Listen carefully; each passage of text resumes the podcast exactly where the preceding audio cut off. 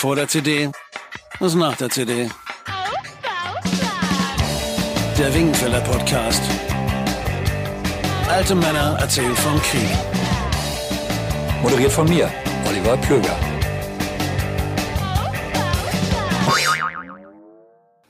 So, und damit ganz herzlich willkommen, ja, zu unserer ersten Ausgabe, zu unserer ersten Episode, so heißt das ja immer so schön, wenn man Podcasts macht, ähm, von Wingenfelder, der Podcast, moderiert von mir, ganz kurz, Oliver Plöger.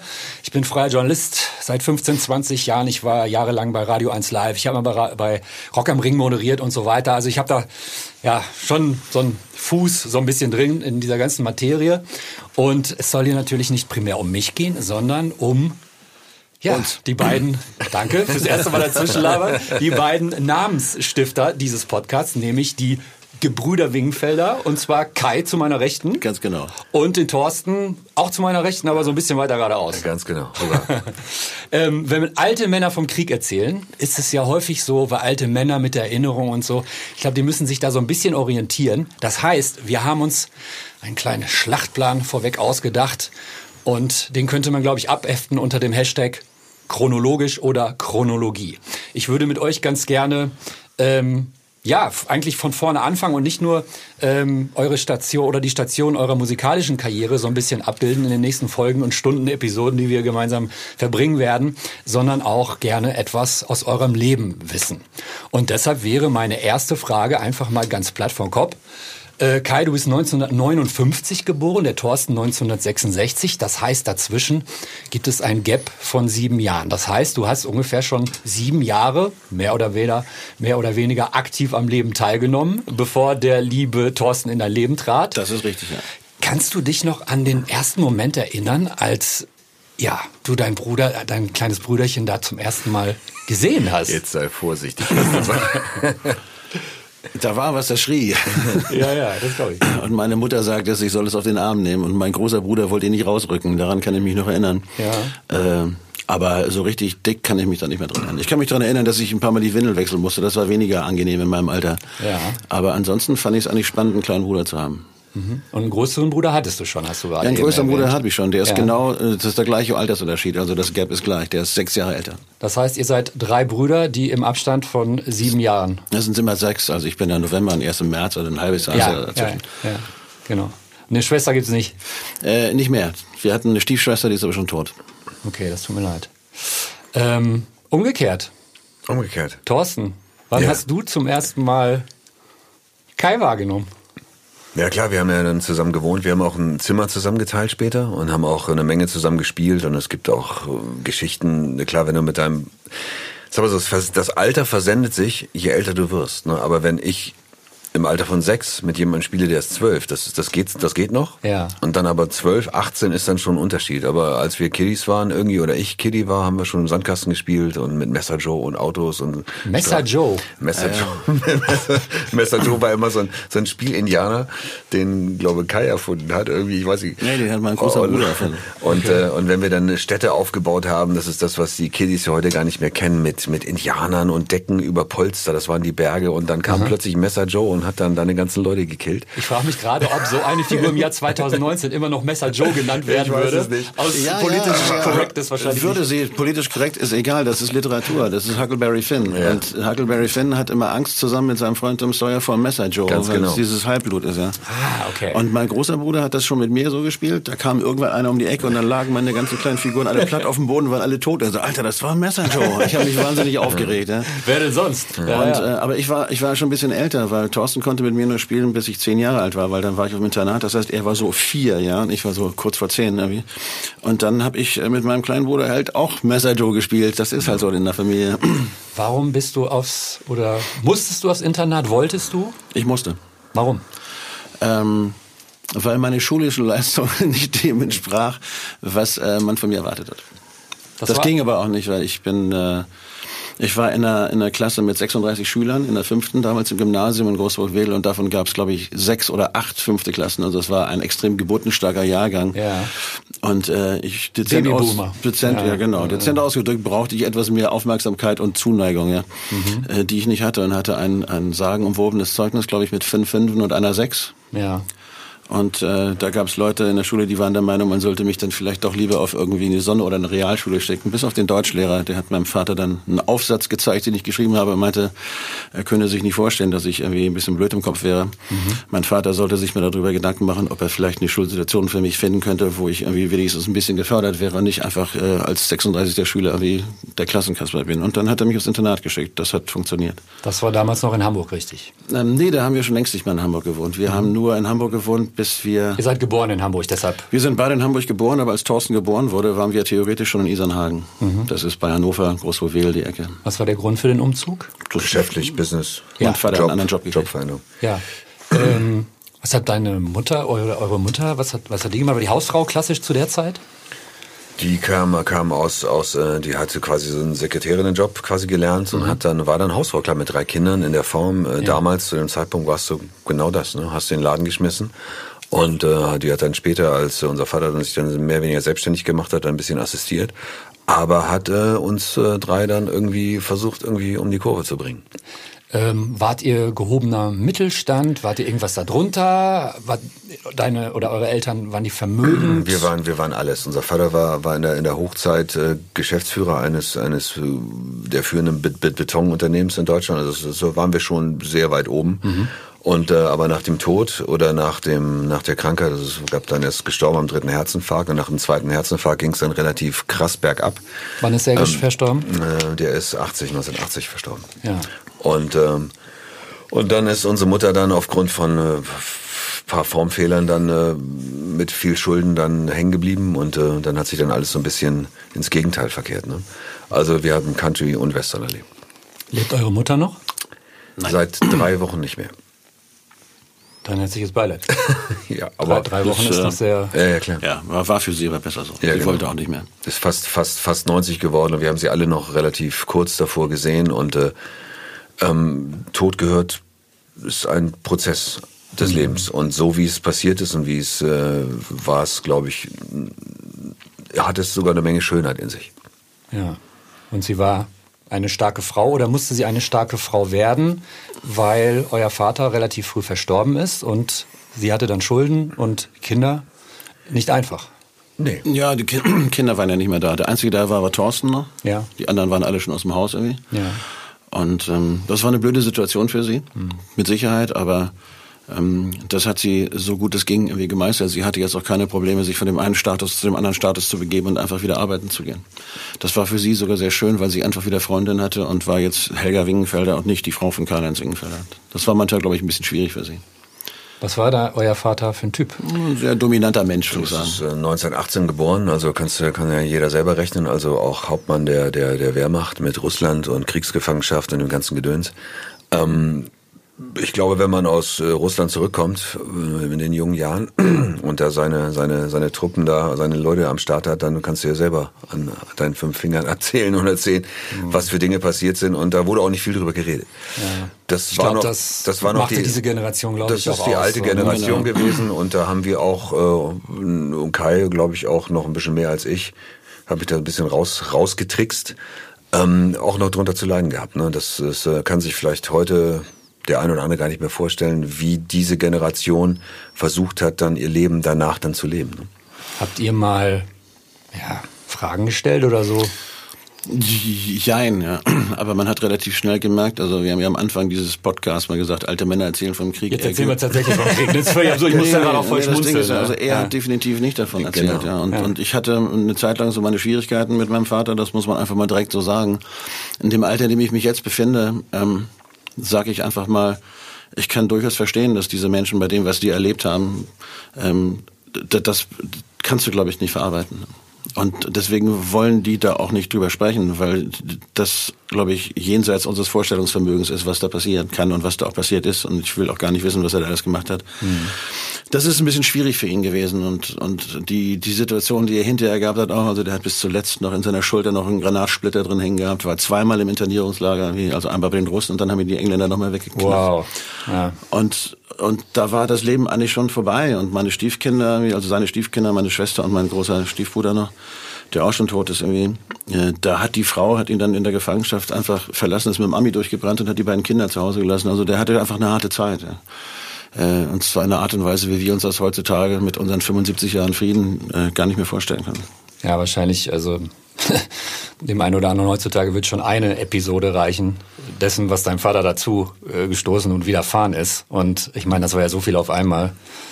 Ja, ich glaube, das kann man schon nachvollziehen, dass man da irgendwann die innerliche Tür zumacht und sagt Ja, aber so. es ist, trotzdem, trotzdem ist es so, dass es einen Moment dauert, ne, bis man irgendwie äh, als, als, als Sohnemann dann äh, so checkt oder irgendwann da dahinter kommt, ah, so hat der Kollege getickt und so ist das. Und dann, da machst du dann irgendwie auf deine Art und Weise dann den, den Frieden mit der Situation. Und äh, unser Vater war nicht oft da. Und wenn er dann da war, war es manchmal ein bisschen unrund, manchmal sogar sehr, sehr, sehr unrund und wahrlich auch nicht immer witzig.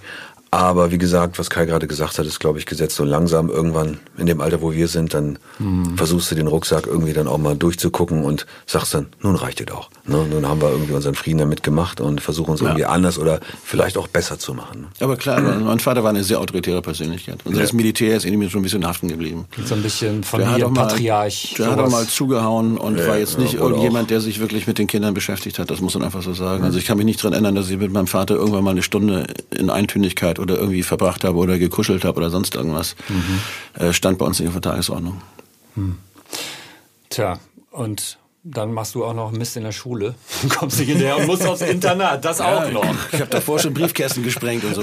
Oh ja, da ging, ja, da ja. ging was. Mein Brüderchen hat eine ganze Menge Mist gemacht. Es gibt Als dein äh, großer Bruder dann aufs Internat musste, Ja. warst du traurig, geschockt, hast dich alleine gefühlt? Wie hast du das empfunden? Oh, das ist eine gute Frage. Ist, ähm, ich bin, kann mich gut an eine Zeit erinnern, wo ich im Grunde genommen, weil unser ältester Bruder Norbert, der war schon lange weg, der hat dann irgendwie, hat dann ähm, studiert und ähm, Kai war auch weg, dass ich dann quasi mit meinen oder mit unseren Eltern dann alleine aufgewachsen bin in so einer neuralgischen Zeit. Irgendwann war keiner wieder da. Das war dann aber eigentlich die spannendste Zeit, weil er dann eben eine Gitarre drüben hatte und und und ich habe Musik aus dem anderen Zimmer gehört, die ich nicht kannte und er hat mich so ein bisschen, muss ich ganz sagen, er hat mich also die musikalische Früherziehung war dann irgendwie die Sinne, die kamen, die kamen durch Brüderchen. ne? Und der hat dann äh, gesagt, pass auf, bei den Beatles gibt's übrigens auch äh, diese, nicht nur dieses rote Best of einmal das blaue, es gibt auch das weiße Album. Ja, ja.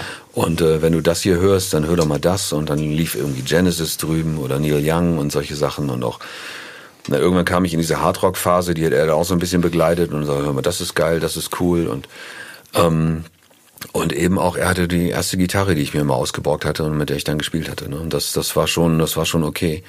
Ähm, an die Phase kann ich mich eigentlich am meisten erinnern. Ne?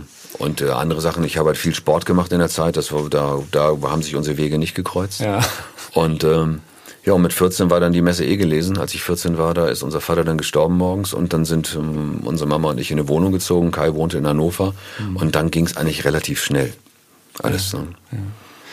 Ähm, als du aufs Internat kamst, Kai, äh, ich meine, du warst ja von jetzt auf gleich so auf dich allein gestellt im Prinzip. Du kanntest da wahrscheinlich kaum jemanden. Nee, gar keinen. Und du warst doch noch mal wie alt? Nehme ich mal kurz an die zehn. Das ist Ja, das war ein bisschen hart. Also ich wollte da auch nicht bleiben am Anfang. Ja. Ich habe die Notwendigkeit noch nicht erkannt irgendwie. wie auch. Ähm, Ja.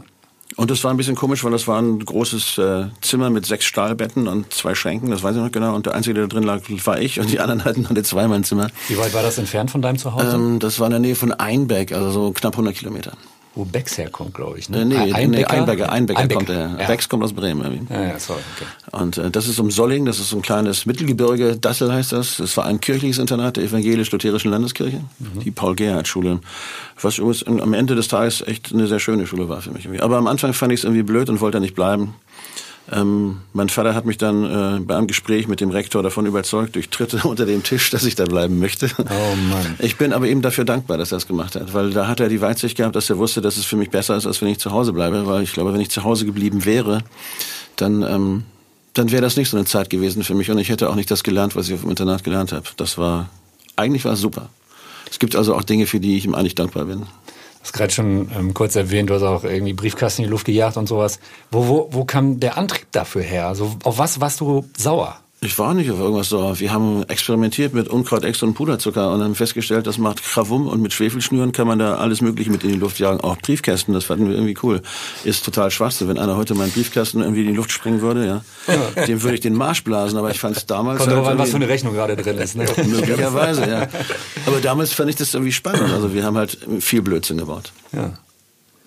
Und ähm, auf dem Internat hattest du dann deinen Erstkontakt mit, ja, mit Musik, die spannend und interessant war, oder gab es da vorher schon mal ein Vorfühlen? Nee, nee, das äh, Vorfühlen gab es da vorher nicht. Vorher gab es nur zu Hause La, La Montanara und keine Ahnung, was mein Vater so gehört hat. Meine Mutter hatte so kleine Singles mit James Last. Genau, Ronny kennt ein Land irgendwo und vor allen Dingen ähm, mein Freund der Baum und so Alexandra. Sie war Alexandra, ein großer Fan von Alexandra. Da, aber das war jetzt alles nicht meins. Und das kam dann eigentlich im Grunde genommen, ähm, ging es auf dem Internat los. Weil da gab es eben auch ein paar ältere Jahrgänge, die haben dann Dinge gehört, die ich nicht kannte. Und dann gab es mittwochs irgendwie auf Deutschlandfunk oder wie das immer hieß, damals gab es die, die Hitparade um, um 20 Uhr und ich hatte so ein kleines Radio von meiner Tante aus Amerika geschickt bekommen. Unterm Kopfkissen konnte man dann so die Sachen hören. Da gab es dann Slate und so, da ging es halt Ja, los. ja, ja. Okay. Und das fand ich dann sehr spannend. Damit ging das, damit hat es eigentlich begonnen. Eine Tante in Amerika. Ja, Ja, ja, genau. die Schwester. Die Schwester von meinem Vater. Vaters. Wann ist die rüber und warum? Die ist gleich nach dem Ende des Kriegs rüber, weil sie jemanden gefunden hat, den hat sie geheiratet, dann das Tanzstudio Edelweiß gegründet und eine Menge Kinder in die Welt gepflanzt. Tanzstudio Studio Edelweiß in welcher Stadt in Amerika? In der Nähe von Boston, Okay. Massachusetts, in Maine. Maine. Roch- Rochester heißt das Kaff, das ist Maine. Aha. Wart ihr da mal? Nee, leider nicht. Wir haben jetzt über die Social Media Geschichten bei Facebook dann ein bisschen Kontakt zu den äh, zu den Nachkommen, Kindern und ja, genau, ja. das ist eigentlich wir wollten eigentlich immer rüber und haben es bis jetzt noch nicht geschafft, aber ähm, da gab es dann viele, viele Bilder und Sachen plötzlich und das ist schön. Also das, da- das ist dann der Vorteil von solchen Sachen, das ist dann, dass du dann da mal Kontakt knüpfen kannst. auf Die waren Ebene. aber mal bei uns. Also ich bin noch mit, dem, mit meinem Onkel, also dem Ami, bin ich dann noch durch Großburg-Wedel gelaufen und Ja. habe ihn gefragt, ob wir mal ein Bier trinken wollen. Und dann sind ich in die Kneipe gegangen, habe mich schon komisch angeguckt und habe ihm ein Malzbier bestellt. Das fand er total lustig. Er meinte, wenn ich dann älter bin, könnten wir auch mal ein Bier trinken gehen. aber der war nett, den mochte ich. Der war bei der NASA und so. Und das war cool. Oh, das ist, das ist, ja. Also General Electrics für die NASA.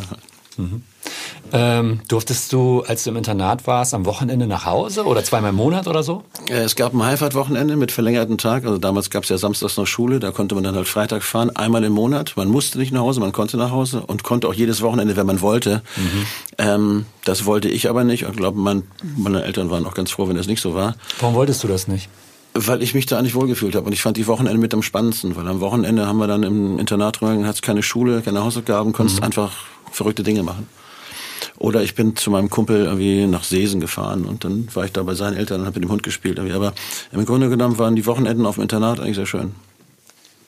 Was würdest du sagen, so sind die Hälfte der Leute oder der, der, ähm, der Schüler am Wochenende nach Hause und ihr, der, die restlichen 50 Prozent hatten das Ding für sich alleine? Es Oder? war ein gemischtes Internat. Also Ja. die Hälfte der, der Schüler, die auf dem, die meiner Klasse waren, waren eh externe. Die kamen theoretisch aus der Umgegend. Mhm.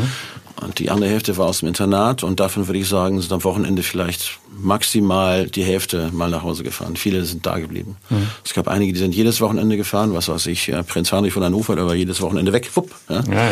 Und dann gab es aber auch Leute, die sind selbst irgendwie an den Heimfahrtwochenenden dann äh, da geblieben. Du hast gerade schon eine Band erwähnt wie Slate, die Mhm. sollte der eine oder andere kennen. Ähm, Gab es irgendein so Erweckungserlebnis, vielleicht ein Song, wo du, wo du dachtest, so, wow, Alter, was, was ist das denn? Das klingt total gefährlich oder das klingt total anders, das klingt total neu, der irgendwas mit dir gemacht hat. Der irgendwas, der Erweckungserlebnis, der irgendwas mit mir gemacht hat. Neu, gefährlich. Alles auf einmal am besten. Naja, das, ähm, sagen wir mal so, ich bin mit zwölf konfirmiert worden. Ich richtig sehe, glaube ich, zwölf oder dreizehn. Und dann hat mein Onkel mir vier Platten geschenkt, die ich mir gewünscht habe. Und, und da war eine dabei, das war die Band, die ich am Anfang am besten fand. Das war Led Zeppelin. Wow. Und das war Houses of the Holy, die habe ich von ihm bekommen, weil die anderen kannte ich zwar auch mit Immigrant Song, aber die wollte ich unbedingt haben. Und das war so die erste Band, wo ich jetzt irgendwie, äh, wenn du mich jetzt fragen würdest, musikalisch das erste Mal Fan war, weil das fand ich tierisch. Äh, Das erste Mal gekickt hat mich eine Band, die ist total bescheuert, ja. Die, und das Stück heißt Gimme That Ding von The Pipkins, ja. Das ist sowas von blöd, das kannst du dir nicht vorstellen. Aber das fand ich irgendwie cool. Aber da war ich, glaube ich, wirklich zehn. Oder, oder halb zehn. ich weiß nicht. Ähm, wenn du die, diese Led Zeppelin-Platte heutzutage hörst, Es ist immer noch gut. Es gibt ja so Bands, die sind einfach gut. Und Led Zeppelin gehört für mich dazu. versetzt sich das so ein bisschen in die Zeit zurück oder ist das so ein bisschen zu viel da rein interpretiert? Und das ist ein bisschen viel Ja, interpretiert. ne? Ja. Da- danke, danke für das klare Wort. Ähm, hattest du, du warst ja in der Zeit zu Hause mit deiner Mutter, ähm, hat Kai dir ab und zu, du warst wahrscheinlich noch zu klein, dass Kai hätte denken können, so, ey, der Junge kann mit dieser Musik in irgendeiner Form was anfangen. Ja, der bleibt mal schön bei Indiana Joe. Nee, das ging, das ging ja später los. Ja. Das war wirklich mit der Zeit, wo ich mir die Gitarre rübergeholt habe und er dann irgendwie angefangen hatte, mir Sachen vorzuspielen oder ich Sachen gehört habe. Ne? Da ging dann, was ich gerade mit den Beatles erzählt habe oder so, dass es da eben noch eine, eine Welt neben dem City Rollers und ABBA gibt. Ja. Und äh, und dann von da aus ging dann mein Weg quasi erstmal Richtung Hardrock-Geschichten, Van Halen, diese ersten Sachen und, und, und, und Scorpions auch irgendwie, Thin Lizzy und da war ich dann, war ich dann in, in meiner Welt. Hab dann, wie gesagt, angefangen Gitarre zu spielen und da war ja noch eine Welt ohne, ohne Social Media, ohne Handy, ohne Internet. Was hat man abends gemacht irgendwie? Ich glaube, es gab noch nicht mal Fax. nee, gab, gab auch noch keine CD. Ähm, da ist man noch, wie gesagt, Montagmorgen oder Montag nach der Schule oder Samstag irgendwie Hm. nach Hannover gefahren mit der Bahn und hat sich dann die die äh, Thin Lizzy Live-Platte gekauft, weil man die unbedingt haben wollte, weil die da erschienen ist. Ne? ja. Und äh, nee, ich habe Gitarre geübt dann. Und dann war aber Kai schon in Hannover. Und ähm, das waren, wir hatten zwar so ein paar Kämpfe mit der Klampfe noch und haben uns dann auch mal geprügelt um das Ding. Und irgendwann habe ich da auch meine eigene Weihnachten bekommen, weil das dann so nicht weiterging. Aber das war die Initiation eigentlich. Ne? Wann hast du denn deine erste Gitarre überhaupt in die Griffel bekommen? War das auch auf dem Internat? Boah, das weiß ich nicht. Nee, das war später. Das war später. Und da wollte ich unbedingt eine haben, habe dann noch eine bekommen. Ich würde mal sagen, es war jetzt nicht eine weltmeisterliche Gitarre. Du Aber- wolltest warum eine Gitarre haben? Weil ich Gitarre spielen wollte. Weil du Led Zeppelin nachspielen wolltest? Oder Nee, weil nee, du nee. andere Jungs gesehen hast, die geklimpert haben, was du cool Genau, fandest? ich wollte einfach eine Gitarre haben und wollte gucken, wie das geht, weil ich fand das spannend. Ich hatte jetzt Bock drauf. Und, ähm, da warst du wie alt? Ich weiß es ehrlich gesagt, so 15, 16 oder so. Also das, das, da war ich jetzt schon nicht mal ganz jung irgendwie. Mhm. Da hatte ich auch schon Freunde, die hatten auch Gitarren. Ja, also. Und ähm, War das war dann ab- Akustikgitarre oder Ja, ja, das war nicht Ja. Mhm. das, was ich wollte. Ja, ich wollte so eine Western-Gitarre haben mit Stahlseiten und dann, wie das bei meinem Papa immer so war, habe ich dann irgendwie so eine Nylon-Gurke gekriegt, wo ich dann irgendwie äh, der, der Wanderfalke drauf hätte spielen können. Dann habe ich das Ding genommen und habe ein F-Loch reingeschnitzt, ja. Und Stahlseiten draufgezogen. Und die habe ich auch behalten, bis ich bei Fury den Song Kick It Out geschrieben habe. Dann habe ich sie nämlich aus dem Fenster geworfen, wie in dem Song, weil ich fand die so scheiße und konnte nicht mehr drauf spielen. Und so lange habe ich die gehabt. Das heißt, Das es war eine. Nylon-Seitengitarre, wo du Die- Stahlseiten drauf. Genau. Das, hat tut- gehalten? Das hat gehalten, aber es klang beschissen. Aber es funktionierte. Ja. Und ich fühlte mich damit irgendwie besser. Hast du Unterricht gehabt? Nee. Sondern? Kollege, vom Kollegen was zeigen Genau. lassen? Ja. Am Anfang die Trimmlicht-Melodie, dat, dat, dat, die, dat, dat, und dann irgendwann kamen meine Jungs und haben mir gezeigt, guck mal, den könntest du mal so greifen und so. Das hat aber noch lange gedauert. Ich habe dann eher drauf rumgetrommelt und gesungen und konnte drei Akkorde spielen oder so. Mhm. Und dann irgendwann kam's dann. Und die Gitarre hast du dir, Thorsten, auch ab und zu mal ausgeliehen? Oder war hab das so, so dieses große Bruder-Syndrom? Ah, guck mal, der macht da was cool irgendwie, ich will auch. Ja gut, ich habe mir die immer rübergeholt ins Zimmer und habe dann rumgedattelt und dann, dann der Unterschied zwischen Kai und mir ist, glaube ich, auch, dass es, um es stumpf zu sagen, er ist wahrscheinlich im Grunde genommen, simpel gesagt, talentierter und ich arbeite mehr. Ne? Und dumm ist nur, wenn man, also das, ich habe dann gleich angefangen, das in richtige Bahn zu lenken. Ich habe dann auch relativ schnell das gelernt, hatte dann Peter Bursch Gitarrenbuch und habe dann mit meiner eigenen Klampfe, ich habe halt einfach auch geübt und gelernt und ich habe das gecheckt und wusste dann auch, okay, so geht das. Jazz hat mich dann irgendwie nicht so interessiert, aber den Rest konnte ich und solieren konnte ich auch. Ich habe dann auch Unterricht gehabt ein bisschen, habe mir dann auch eine billige E-Gitarre gekauft und über so ein Röhrenradio angeschlossen, dass es ein bisschen klingt wie äh, BB King äh, auf Droge. Ähm, und so hat sich das weiterentwickelt. Hatte dann ein klares Ziel und habe das dann immer umgesetzt. Ne? Und äh, Kai ist dann irgendwann Richtung Gesang, Texten, kreativ, Wahnsinn hingegangen und hatte dann auch in seiner Truppe, die haben so eine, so eine kleine Bande gehabt in Isernhagen und in Großburg-Wedel von so Nerds. Und da waren auch gute Gitarristen dabei, richtig gute Jungs. Und, äh, und, und Kai ging dann in Richtung Texten, Texte machen und singen und, und, und rumproduzieren, Blödsinn machen. Und äh, ja, und ich war dann immer, immer mehr der Instrumentalist. Ne? Mit dem Singen, das kam bei mir relativ, relativ spät erst. Nimm mich mal kurz an die Hand, da warst du so zehn, Kai war Nee, da war 17, ich älter. noch das schon war, später. Das war, war, ja. das war, war ich so zwölf, Ja. würde ich sagen. Ja. Zwölf, dreizehn, kurz vor dem Tod von unserem Vater und Kai dementsprechend älter. Da ging der Wahnsinn ab. Da ich, aber das weiß Kai besser irgendwie, wann die hieß Isa Hegener Mafia. Ich bin hinter Mafia. Das war, das war hauptsächlich vorher. Ja. Also ich bin ja mit, mit 19 bin ich weg zu Hause. Ja. Und, Du bist ähm, wann vom Internat nach Hause? mit 14. Vier Und dann Jahre. warst du fünf Jahre, vier, fünf dann Jahre zu war Hause? ich, dann war ich dann äh, da bis zur 12. oder so. ja. Und dann hatte ich keinen Bock mehr. Und dann hat mein Vater beim Kreiswehrersatzamt angerufen und hat gesagt, mein Sohn hat die Schule beendet, Sie können ihn jetzt einziehen. Also du hättest 13 Jahre fürs Abitur gemusst? ja, ja. Und Ja? ich habe nach der 12. einfach die Schnauze voll gehabt. Und Hattest du dann nicht mehr. Fachabi oder sowas? Das ist normales, ja, ja, nennt man das, ne? Genau. Ich glaub schon, ne? Und äh, wollte ich jetzt aber nicht mehr weitermachen. Irgendwie. Und dann musste ich zum Bund irgendwie, weil ähm, Das gab Stress mit deinem Vater wahrscheinlich. nur mein Vater war der Meinung, ich sollte zur Bundeswehr. Und ich sollte jetzt nicht, wenn ich jetzt das Abi nicht so machen würde, dann äh, sollte ich jetzt nicht irgendwelchen Scheiß bauen, sondern dann muss ich mal, haben sie gedient. Ja, also war halt so drauf. Und dann hat er da wirklich angerufen und hat mich verpfiffen auf gut Deutsch. Sonst hätte ich mir noch ein bisschen Zeit gehabt. Und äh, das war ja diese Zeit, wo man äh, briefkastenmäßig verweigern konnte. Aber genau in diesem Jahr wurde es revidiert und es hieß, wer bis zu dem und dem Zeitpunkt seine Zivildienststelle nicht angetreten hat, muss trotzdem zum Bund. Äh, das hatte ich nicht, obwohl ich verweigert habe, aber musste dann halt zum Bund. Und da bin ich dann auch geblieben, bis er gestorben ist. Und vorher war es halt so, dass äh, ich ein paar Jungs hatte, die Isan Hegener Mafia oder Muttertag hieß die Band. Äh, und mit der Truppe habe ich dann immer Musik gemacht. Und genau wie Thorsten gesagt hat, wir waren mehr so drauf, dass wir nichts nachgespielt haben, sondern wir haben uns am Wochenende immer getroffen. Die hast du gegründet oder die habt ihr gegründet, Ja, kurz wir. nachdem du aus dem Internat nach Hause kamst, oder? Ja, das dauerte noch ein bisschen. Ich würde mal sagen, so 16, 16 bis 19, das war so die Zeit, die letzten drei Jahre. Okay. Und habt ihr einen Proberaum gehabt? Nee, wir hatten ein Wohnzimmer. Und wenn die Eltern nicht da waren, war es ein Studio. Wir hatten eine Vierspur und eine 301 von Roland, so ein Echo-Gerät, wo man drei Sachen reinstecken konnte. Ein Mikrofon, eine Schlagzeugmaschine und eine Gitarre. Ja. Ah, okay. Und dann ging's los. Und dann haben wir einfach Ah, also, gejammt. also ihr habt gar nicht klassisch in einem Proberaum zum ersten Mal quasi als Band, sondern mit Wir hatten einem auch nur einen Live-Auftritt, wo der, der zweite Mann mit mir in den Vorgarten gekotzt hat, weil er so nervös war, dass er auf die Bühne musste. Ja, Und klassischer erster Auftritt halt, ne? Genau, das war. Und ansonsten haben, sind wir eigentlich nie aufgetreten, weil wir, wir haben einfach Songs geschrieben und, und Spaß gehabt. Ja. Also ich habe das Musikmachen durch, durch Spaß, wenn andere gelernt, wenn andere in die Diskothek gegangen sind, waren wir zu Hause mit ein paar Bier und was sonst noch so gab und haben Musik gemacht, das ganze Wochenende. Das fanden wir irgendwie cool. Ja. Und das hat mich auch so fasziniert, dass ich bei der Musik geblieben bin, weil ich habe dann irgendwas gefunden, wo ich mich ausdrücken konnte Ja. Und austoben konnte. Finde ich total spannend, weil die meisten, also ich zum Beispiel, als ich angefangen habe, Gitarre zu spielen, ich wollte vor allem laut. Ich wollte einen Proberaum, ich wollte einen richtigen Schlagzeuger und so, aber ihr habt ja komplett den umgekehrten Weg eigentlich. Wir waren auch nicht leise, deswegen ging das nur, wenn die Eltern nicht da waren. Aber weil wir hatten ja dann ein kleines Studio, was wir dann an die Stereoanlage angeschlossen haben. Und Okay. dann, das, dann ging es ab in Ja. der alten RX-11 Schlagzeugmaschine und dann gib ihm. In der Mietwohnung. Genau, und dann haben wir Deutsch, deutsche Texte und dann Mietwohnungen. Wir hatten das, wir kommen ja so, wie gesagt, die gehobene Mittelschicht, Einfamilienhaus war angepfiffen. Und äh, die anderen beiden wohnten in Isernhagen, wir in Großburg-Wedel zu der Zeit. Und das waren immer so fünf Kilometer, die man dann nachts nach Hause gelaufen ist oder so, zu später Stunde. Oder manchmal habe ich dann auch bei Schause und Martin gepennt, das waren meine beiden dicken Kumpels. Und dann, wenn die Eltern nicht da waren, gehörte die Bude uns.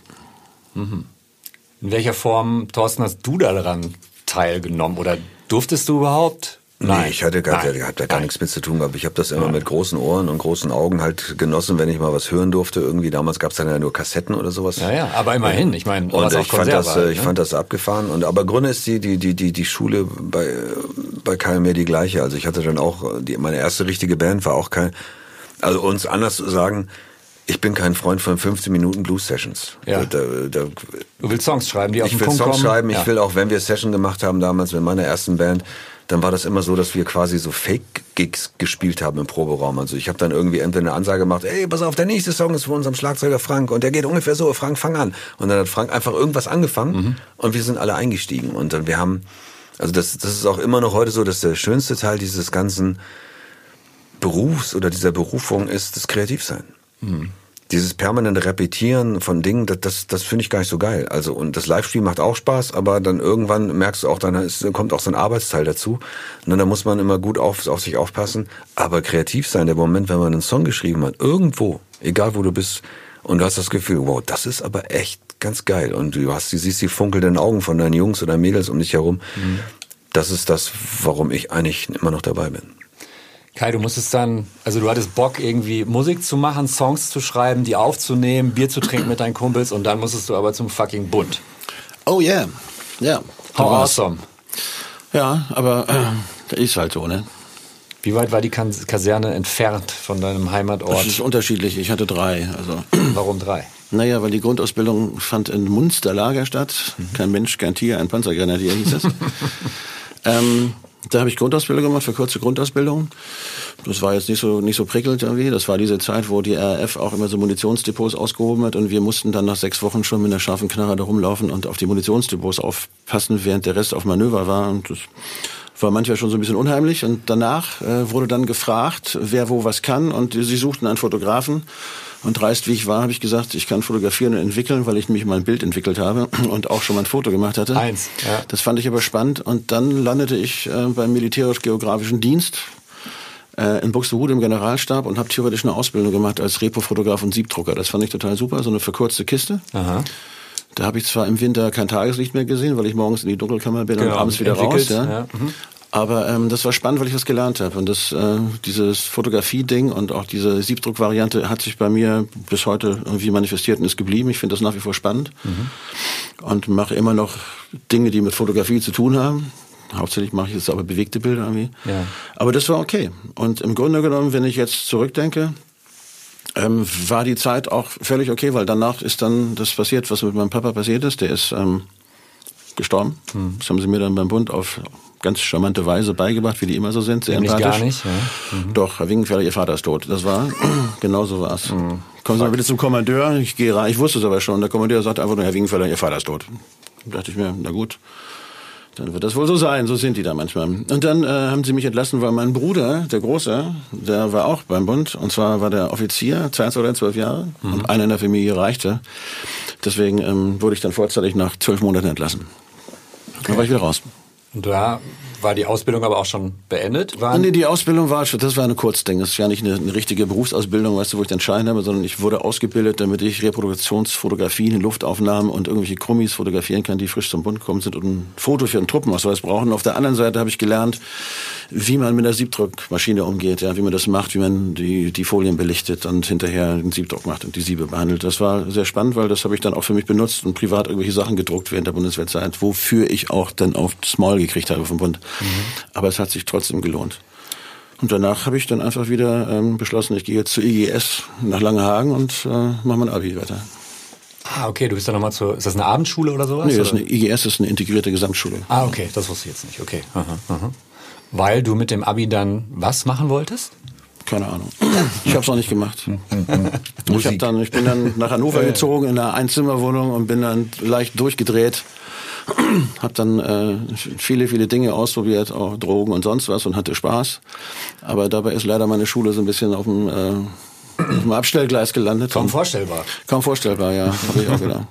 Und dann habe ich irgendwann beschlossen, ähm, ach, weißt du was, jetzt äh, machst du Musik. Und das war 82 sowas? Zwei Jahre nach dem Tod Ja, so deines 82, Vaters? 83 habe ich das dann spannend gefunden Ja. und, und fing dann an, äh, Leute zu suchen, mit denen man das tun kann und wurde dann auch fündig. 82, 83, Thorsten, wo warst du da in deinem Leben? 82, 83 war ich, äh, war ich noch auf der Schule. Ja, Abi Hab, gemacht. Äh, genau. Und ähm, was man halt so macht. Ne? Ich habe äh, da schon richtig viel Musik gemacht, gi- halt Gitarre gespielt. Hatte da, glaube ich, schon, äh, 83 ging's los mit, mit, mit, mit, mit den Anfängen meiner, meiner ersten richtigen Band. Ja. Und wir waren, äh, wir waren so auch, war so eine Schülerband, aber eben ein bisschen die anderen Jungs. Also heißt nicht, Ja, es gab halt viel Funk, Funk-Bands, so, so Jazz-Rock-Bands und alles so, so ein bisschen Krams. Verkopft eher. Genau. Und viel, viel Sportmusik. Und, ähm, Flitzefinger. und wir waren, wir waren, wir waren eben so 83, 84 ging das los, haben wir viel diese, diese englischen Sachen gehört, viel, viel Punk, po, Post-Punk und äh, Indie-Kram, Ch- Chameleons, äh, The Sound, die Anfänge. Joy Division waren da schon Joy, fast Joy wieder durch, Division, ne? Joy Division war, genau. Und ähm, ja, genau sowas, ne? Mhm. The Smith, äh, die U2-Anfänge so ein bisschen mit mitgenommen schon Mhm. und äh, Velvet Underground und so ein Kram oder Throbbing Gristle und sehr viel auch das Zeug gelesen, was man dazu liest. Und äh, wir waren halt die Jungs mit den Lederhosen und den dunklen Augen und Ja. äh, und und ich, ich sage auch immer, das das einzige Mal, dass ich vielleicht wirklich Rockstar war, war vielleicht in der Zeit dann irgendwie 84, 85 dann auf diesem Gymnasium Großburg-Wedel, weil weil wir anders waren. Ja. Und äh, und wir waren wart die äh, Freaks. Wir waren die Freaks, auf, wo die Mädels aber auch drauf standen, gerade auf unseren Sänger, auf Kai Schiering, der jetzt mittlerweile Bassmann bei Terry Hooks ist. Und, ähm, und wir hatten einen Übungsraum und haben da halt unser, unser Ding gemacht, weit ab von der Welt. In Wettmar, weißt du, wo da ist, äh, da, da, da- das ist, ich, ich mag ja gerne manchmal die Provinz, weil du da kümmerst du dich nicht um Berlin, Hamburg oder irgendeinen Scheiß und machst das, was, was irgendwie so aus den fünf Jungs herauswächst. Ja, und da haben wir halt mit dem Fahrrad unsere Klamotten hingefahren, immer dreimal in der Woche und haben Musik gemacht. Ist dann auf dem Fahrrad immer so ein Nieselregen der Kajal verschmiert oder? Zum Beispiel. das ist ja das, was ich meinen Kindern immer versuche beizubringen. Im Moment, wir hatten irgendwie, ich bin zweimal gefahren auch. Wir hatten einmal einen Übungsraum auch in der Schule ja. und da habe ich meine Gitarre hingefahren ja. und dann bin ich zurückgefahren und habe meinen Verstärker hinten aufs Fahrrad gepackt und bin wieder hingefahren und mhm. habe das hingebracht und alle, die gucken mich immer fragen an und denken, wieso hatte ich denn keiner gefahren mit dem Auto? Weil es kein Auto gab, du Arschgeige. Ja. Ähm, wir hatten ja nichts, nur Kajal. Wir hatten ja nichts, ne? damals, damals, damals vor dem Krieg. Ja. Ja, und, äh, und da hatte ich auch, wie gesagt, Kai war, war in Hannover und äh, da, da war Kai weit weg, aber wir haben uns aber ab und an immer gesehen. Und ähm, irgendwann gab es dann einen ganz lustigen Moment, da, da was war Live Aid, glaube ich, das war 85, mhm. richtig? Das große Benefizkonzert. Genau. Ne? genau. Ja. Und äh, damals gab es eben keine Studios in der Form oder Home Studios oder Laptop Studios und, und, und wir wollten eine Demo aufnehmen mit All My Colors und sind dann zu schon Kai und Christoph. Oma also, Callas war deine damalige genau, Band. Genau, genau. Dann nach Hannover gekommen und haben dort in dem Übungsraum von den Jungs, also der quasi Vorband von Fury zum Teil, Aha. Ähm, am Tag von Live Aid vier Songs aufgenommen auf eine Vierspur. Und okay, Kai so das Datum merkt man sich natürlich. Ja klar, ne? weil das ein geiler Tag war. Und wir also Live Aid gesehen, nö, ich habe selber Musik gemacht. Nee, doch, wir haben es gesehen. Wir haben, wir haben, auch, wir haben auch geguckt. Ah, ja, okay. Ja. Aha. Und, äh, und da kreuzten sich dann die Wege so und Kai hat sich das so angehört, was der kleine Bruder so macht. Aha. Und daraus, äh, da waren wir, glaube ich, in der Idee dann vielleicht mal Christoph und Thorsten Wingenfelder zusammen zu kombinieren für eine neue Band, ist da, glaube ich, so ein bisschen so slightly geboren worden. Ich fand das ganz spannend. Also ich fand das ganz cool, die Band aufzunehmen. Ja. Und ich fand das, weil da waren schöne Sachen dabei. Ich war jetzt immer nicht so ganz glücklich mit dem Gesang und so, aber ansonsten fand ich das einfach eine coole Band mit coolen Songs. Und zweitens wollte ich meinem Bruder den Gefallen tun. Und, aber im Endeffekt konnte man hören, wo er hingeht. Das mhm. fand ich irgendwie spannend. Ja.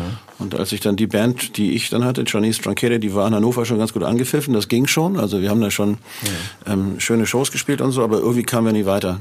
Mhm. Und irgendwie waren wir auch nicht da, wo ich irgendwie hin wollte. Und die haben sich dann irgendwann aufgelöst. Zwischendurch hatte ich einen Plattenvertrag und dann kam irgendwann dieser Moment, wo ich mir dachte, da was war doch was. Ganz kurz, du hattest einen Plattenvertrag oder ja, die Band? Nee, ich hatte einen Plattenvertrag. Okay. Mit meinem Kumpel Pips der auch noch aus Isernhagen kam, von der alten Muttertag-Variante. Weil das hat sich irgendwann gesplittet, als ich nach Hannover gegangen bin, weil, weil ich wollte es dann machen, also ich wollte es auch wissen, ich wollte Musik ja. wirklich zu meinem Lebensinhalt machen und war auch bereit dafür, was zu riskieren. Ja. Das ist ja immer dieses Ding. Die meisten jugendlichen Bands aus Schulen trennen sich, weil der eine dann doch lieber Erdkunde studieren möchte. Ja. Und der andere sagt, nee, mhm. scheiß auf das Studium, ich mhm. riskiere das jetzt, ich gebe mir zwei Jahre und entweder das funktioniert, das funktioniert nicht. Also auf eine Karte quasi. Ich bin die mhm. B-Abteilung. Ja. Und, und das habe ich halt gemacht mit Pips irgendwie dann angefangen und wir hatten dann bei Frank Bornemann, das ist der, der eigentlich das Mastermind von Eloy, der hatte ein Studio in Hannover, das Horus Studio, wo die ganzen Metaler immer aufgenommen haben. Da Horus kenne ich auf jeden Fall. Da habe ich auch gearbeitet irgendwie so als Hiwi für alles, schmieren sie die Brötchen für die Metal-Jungs mhm. und so. Was war so die erste Band, die da im Studio war als Ach, das du weiß ich nicht mehr, ey. Irgendwas Deutsches. Ey, Horus, Horus war, da waren viele. Da. Tja, die, ja, ganzen, die ganzen Deutschen, Sinner, Running Wild, alle wie sie da hießen. Warlock. Halloween. Ja, ja, ja, klar. Also, ja, ja, ganzen Metal die, die ganze, das war die Baustelle. Ja.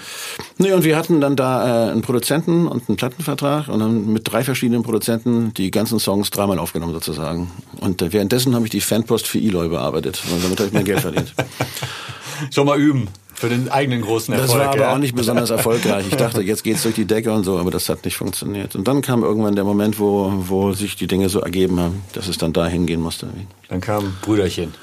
Genau, dann kam, mhm. dann kam, dann ging ich zurück, theoretisch, ja. zu dem, was vorher war. Und dann blieben aber nur noch, blieb nur noch der Kern über von uns eigentlich genau zwei Menschen, die in der Band spielten. Chinese Drunkette, die ich vorher hatte, und zwar Rainer und Christoph waren da auch schon drin. Mhm. Und die blieben über. Und dann mussten wir uns irgendeinen Bassisten besorgen. Da habe ich einen angerufen, den ich kannte.